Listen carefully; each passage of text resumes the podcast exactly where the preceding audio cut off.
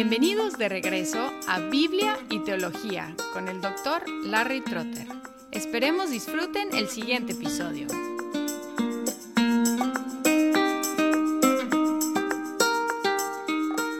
En realidad debería haber incluido los versículos 9 y 10 de Gálatas 6 con los tres anteriores porque sigue la misma idea de generosidad y utiliza la misma imagen de sembrar y cosechar y generaliza la idea no solamente aplicándola a los maestros de la palabra y su mantenimiento, sino también a todos y especialmente los de la familia de la fe. Dicen estos versículos así, y no nos cansemos de hacer el bien, pues a su tiempo, si no nos cansamos, segaremos. Así que entonces hagamos bien a todos según tengamos oportunidad y especialmente a los de la familia de la fe. Podemos ver esto como una generalización, una extensión de lo anterior, el principio de sembrar y cosechar, o podemos verlo también como una tercera aplicación, manifestación del fruto del Espíritu, es hacer bien a todos es decir, ayudar a la gente con sus necesidades, sean las que sean.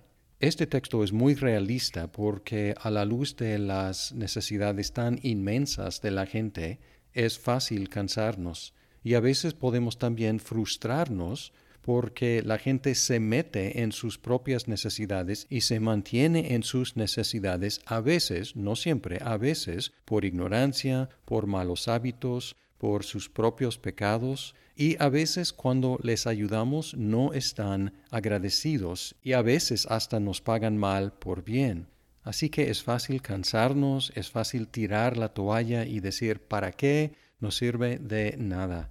Pero dos veces habla de no tirar la toalla, dos veces con dos diferentes palabras traducidas como la misma aquí, cansarnos. En el versículo 9 enfatiza esa tendencia que tenemos que superar y no nos cansemos de hacer el bien, pues a su tiempo si no nos cansamos, segaremos. El primer verbo podríamos traducir como si no nos desanimamos y el segundo verbo podríamos con un dicho decir si no tiramos la toalla, segaremos. Y aquí tenemos la misma imagen agrícola de sembrar y cosechar. Y nos recuerda de que vamos a cosechar después de sembrar tenemos que esperar el resultado. Dice aquí a su tiempo, al tiempo indicado por Dios. Por lo tanto, la exhortación de versículo 10, así que entonces, hagamos bien a todos según tengamos oportunidad. Esta palabra tiempo en el versículo 9 y la palabra oportunidad en el versículo 10 es la misma palabra, traducida apropiadamente aquí como tiempo en la primera instancia y luego como oportunidad, indicando que no siempre tendremos oportunidad. Así que tenemos que aprovechar la oportunidad, el tiempo que tenemos. De nuevo tenemos que portarnos como agricultores o como inversionistas, esperando la cosecha después si no nos cansamos. Y aquí da una prioridad a los miembros de la iglesia Dice que debemos, si tenemos oportunidad, debemos hacer bien a todos, pero da una prioridad a los de la familia de la fe, es decir, otros cristianos. Y en este contexto Pablo no está enfocándose en el ministerio de plantar y edificar iglesias, sin embargo, en 1 Corintios 3 utiliza la misma imagen aplicada al ministerio de la palabra de sembrar iglesias y crecer iglesias, hablando de Apolos y de sí mismo en el versículo 5. ¿Qué es pues Apolos y qué es Pablo? Servidores mediante los cuales vosotros habéis creído, según el Señor dio oportunidad a cada uno. Yo planté, Apolos regó, pero Dios ha dado el crecimiento. Así que ni el que planta ni el que riega es algo, sino Dios que da el crecimiento. Ahora bien, el que planta y el que riega son una misma cosa, pero cada uno recibirá su propia recompensa conforme a su propia labor. Porque nosotros somos colaboradores de Dios y vosotros sois labranza de Dios, edificio de Dios. Así que este principio debe animarnos a los que estamos en la obra de plantar y edificar iglesias a no cansarnos, sabiendo que vamos a cosechar en el debido tiempo si no tiramos la toalla. Repetidas veces este versículo me ha animado porque sobre todo en el principio de establecer iglesias puede ser muy lenta la obra y muy desanimadora y tenemos que seguir adelante buscando la cosecha en el debido tiempo. Ahora regresando a la aplicación que encontramos en Gálatas, ayudar con necesidades de los hermanos, encontramos que la Iglesia puso en práctica este principio en una forma extraordinaria. En Hechos 4:34 Lucas escribió, No había pues ningún necesitado entre ellos. Y luego explica que los que tenían bienes vendían sus bienes y se distribuía a cada uno según su necesidad, eliminando la necesidad entre los cristianos en Jerusalén.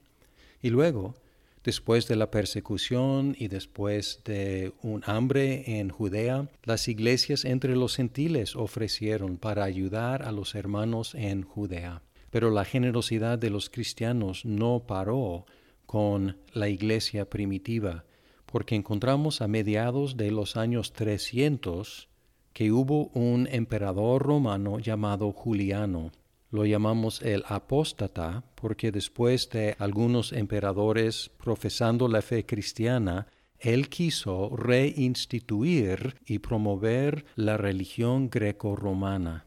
Tenemos algunas de sus cartas hablando de los galileos, o sea, los cristianos, también refiriéndose a los cristianos como ateos, porque los cristianos no adoraban a los dioses romanos. Interesante que él no recomendó perseguir a los cristianos, sino imitarlos y superarlos en la cuestión de generosidad. En una carta de Juliano a un Tarbio, él escribió, Por los dioses, yo no quiero que se mate a los galileos, ni que se les golpee, ni que sufran ningún mal. Con todo, declaro que hay que honrar más que a ellos a los que temen a los dioses. Por culpa de la locura de los Galileos, poco ha faltado para que todo se hundiera. Y luego en una carta que escribió a un Arsacio, sumo sacerdote de Galacia, él escribió, si la religión helénica no hace los progresos que yo esperaba, es por culpa de los que la profesamos. ¿No vemos que lo que más ha contribuido a desarrollar el ateísmo ha sido su humanidad hacia los extranjeros, su cuidado por las tumbas de los muertos y una vida pretendidamente santa? Creo que es en eso en lo que debemos ocuparnos realmente y no basta con que lo hagas tú solo. Es preciso que todos los sacerdotes de la Galacia, todos sin excepción, hagan lo mismo. Para estimular su celo, haz un llamamiento a su amor propio y a su razón, o exclúyelos de su sagrado ministerio si, en vez de rogar a los dioses con sus esposas, niños y servidores, toleran que sus siervos y sus hijos o sus esposas hagan caso omiso del culto a los dioses y prefieran el ateísmo a la religión.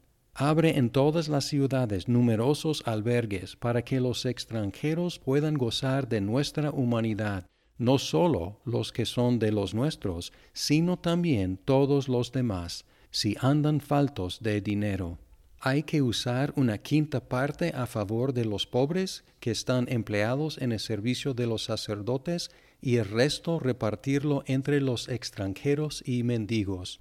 Sería vergonzoso cuando ni uno solo de los judíos mendiga, cuando los impíos galileos alimentan a los suyos, desde luego, y además a los nuestros, que se viera a los nuestros faltos de la ayuda que les debemos enseña a quienes profesan la religión griega a soportar su parte en estas cargas, exhorta a todos los pueblos helénicos a ofrecer a los dioses las primicias de sus frutos, acostumbra a los helenos a los actos de beneficencia, enseñándoles que forman parte de nuestra tradición. no dejemos a celosos imitadores el cuidado de continuar nuestras buenas obras, no deshonremos nuestra causa con nuestra indiferencia, no abandonemos nosotros mismos el culto a los dioses. Si me entero de que actúas según estos preceptos, me llenaré de alegría.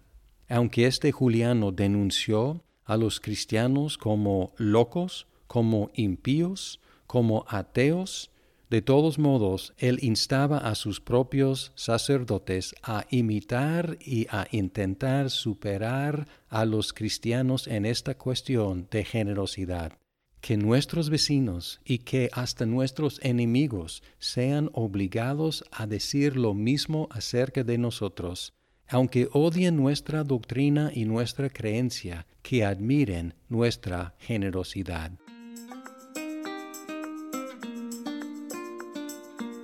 Muchas gracias por escuchar este episodio. Si estás disfrutando Biblia y teología, por favor compártelo con tus amigos. Hasta pronto.